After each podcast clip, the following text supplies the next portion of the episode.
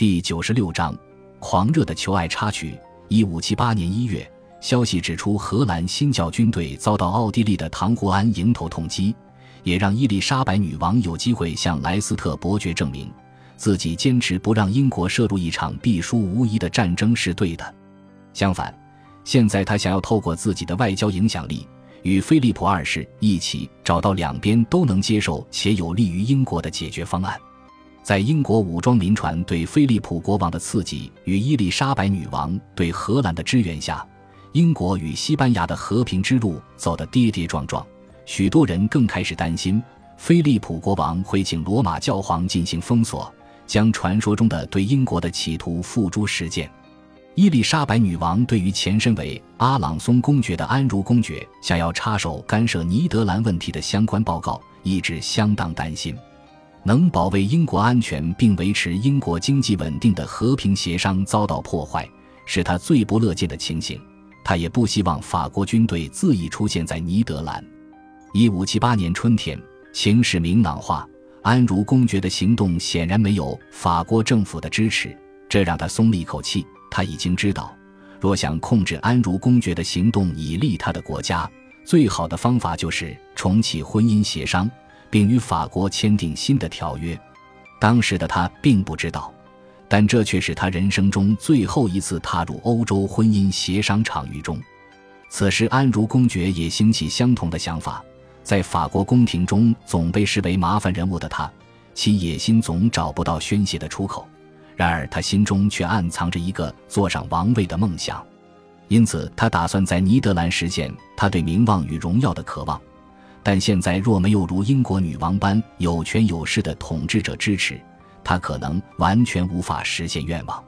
若能取得英国女王，加上英国雄厚的财力做后盾，形势将大为逆转。历史证据显示，安茹公爵先展开了追求。他写信给伊丽莎白女王，表明自己的心意，也表示自己愿意由他来主导一切。这真是令人惊奇。他表示，经过两年完全无交集。他已经感受到它的重要性。安茹公爵的表态让伊丽莎白女王相当满意，也了解到这封信给了他重启婚姻谈判的筹码。沃尔辛厄姆爵士对于安茹公爵的花言巧语并不买账，认定此刻他来向女王求好，绝对是图谋不轨，只为了利用女王。倒是要是安茹公爵带领军队踏入尼德兰境内，女王便不会反对，如此而已。当伊丽莎白女王听闻此说法时，大感不悦，并要莱斯特伯爵向沃尔辛厄姆爵士表示，安茹公爵会爱上自己也不是什么令人惊讶的事情。女王表示，安茹公爵只是要让自己在尼德兰更有武装实力，有一天能践踏我们的领土。自从丈夫过世后，艾塞克斯伯爵夫人莱蒂斯几乎被巨额债务压得喘不过气，野心勃勃又美丽如昔的她。决定不要浪费自己的天赋，变成了一个自负又投机的女人。她发现情夫莱斯特伯爵没什么理由不娶自己。没有人知道莱蒂斯对莱斯特伯爵与德古莱斯谢菲尔德的婚姻关系了解多少，但显然他与莱斯特伯爵本人都认定他是个自由之身。当莱蒂斯发现自己怀孕了，莱斯特伯爵因为渴求一个合法继承人，便同意与他成婚。一五七八年。两人便在凯尼尔沃斯城堡中秘密成婚。接着，莱斯特伯爵买下了艾塞克斯温斯特庄园与宅邸。这样一来，只要他在公务之余，便可以偷空前往探望他。因为莱斯特伯爵极度沉溺在婚姻里，因此他们的两人世界相当快乐。婚礼后，莱斯特伯爵再度回到伦敦，待在莱斯特宅邸中，借口自己生病无法进宫。事实上，他可能正在与莱蒂斯享受短暂的蜜月时光，或者生病是个策略，因为有迹象显示，四月二十八日，伊丽莎白女王就发现他做的事。以下是西班牙大使门多萨相关的报告：伊丽莎白女王与我确定了第二十八次觐见的时间，但那天早上她踏进御花园时，却发现门口被人塞进一封信，于是她拿起来读，随即秘密造访莱斯特伯爵的家。发现他在家中病着，女王在那里待到晚上十点，并派人送口信来，表示自己当天身体不适宜见客。我并没有看过那封信的内容，只知道这封信让他随即赶到莱斯特伯爵家中。这件事有两种可能性：第一是莱斯特伯爵自己写信，给了相当充分的理由，解释事情紧急，要求女王到他家；第二就是有人发现他密婚一事，向女王禀报。当然，女王走访莱斯特宅邸可能另有原因，但因为当时的情势与事后女王的反应推断，事情可能就是这样。若信件是莱斯特伯爵本人写的，我们也能理解。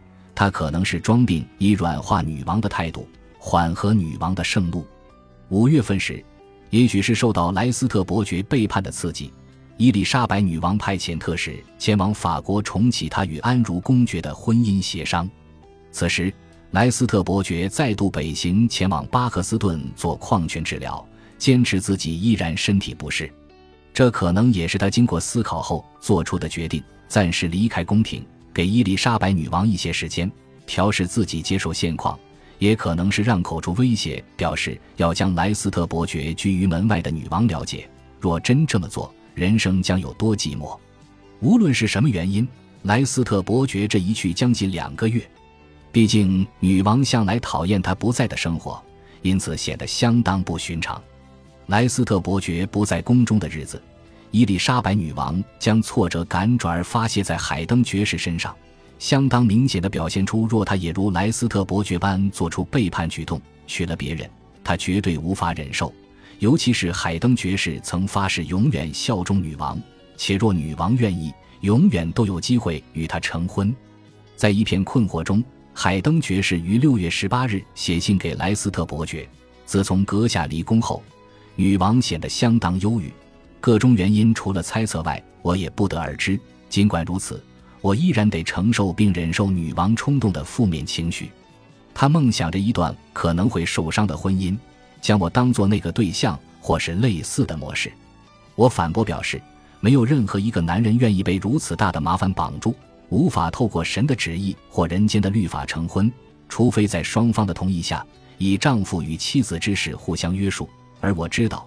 他并未与任何男人有此承诺，因此在任何婚姻之中，他便不会受到伤害。但伯爵阁下，我并不愿意如此唐突地在只有神知道的状况下步入婚姻。我从未这样想过。事实上，遭到莱斯特伯爵遗弃，伊丽莎白女王心碎大过愤怒。隔一周，女王收到莱斯特伯爵好几封信，时至今日，这些信件早已荡然无存。但海登爵士在六月二十八日通知莱斯特伯爵，女王收信后相当开心，因为信中的记录是阁下自始至终表现忠诚的最佳证明。此刻，女王已迫不及待地等着莱斯特伯爵回来。阁下已缺席太久，尤其是在那里，可想而知，就算阁下缩短治疗时间，也会有疗效。但女王如今下令要你依照医生指示去做。若矿泉疗法并不完全如预期，女王陛下将不会同意你与他再度远行。伊丽莎白女王以相当微妙的方式为她与莱斯特伯爵未来的关系定调：只要莱斯特伯爵能以女王的需求为优先，装作没事般的对待她，并继续做他的好宠臣，面对他那不合适的婚姻，他也愿意抛弃成见。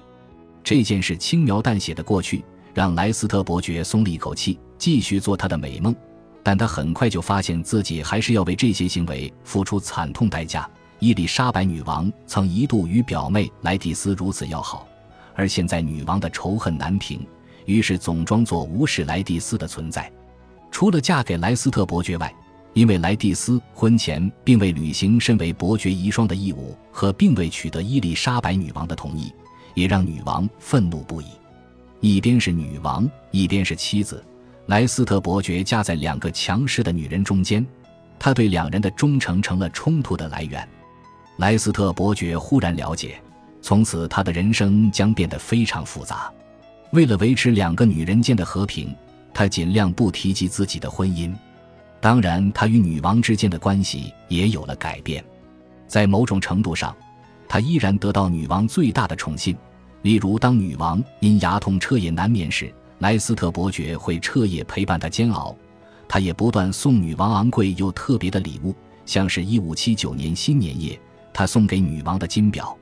但两人之间不再有过去那种亲密的情谊，两人私下说笑、热情洋溢的互通有无的机会少了，取而代之的是女王常常对他感到不耐烦，在施与恩惠时显得更加善变。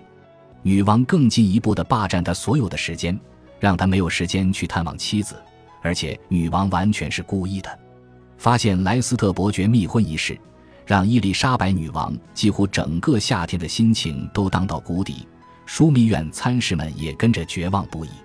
伊丽莎白女王患了严重牙痛，导致整个脸部肿胀，已经够严重了。医生们还得花很长的时间与他争辩如何减轻女王陛下的痛苦一事。在忧郁与痛苦难耐之下，他根本不想做任何决定，不断咆哮着责骂各级大臣，甚至还有一次说沃尔辛厄姆爵士该被吊死。那一次，沃尔辛厄姆爵士冷淡地说。他只请求这由密德瑟克斯的陪审团决定便可。感谢您的收听，喜欢别忘了订阅加关注，主页有更多精彩内容。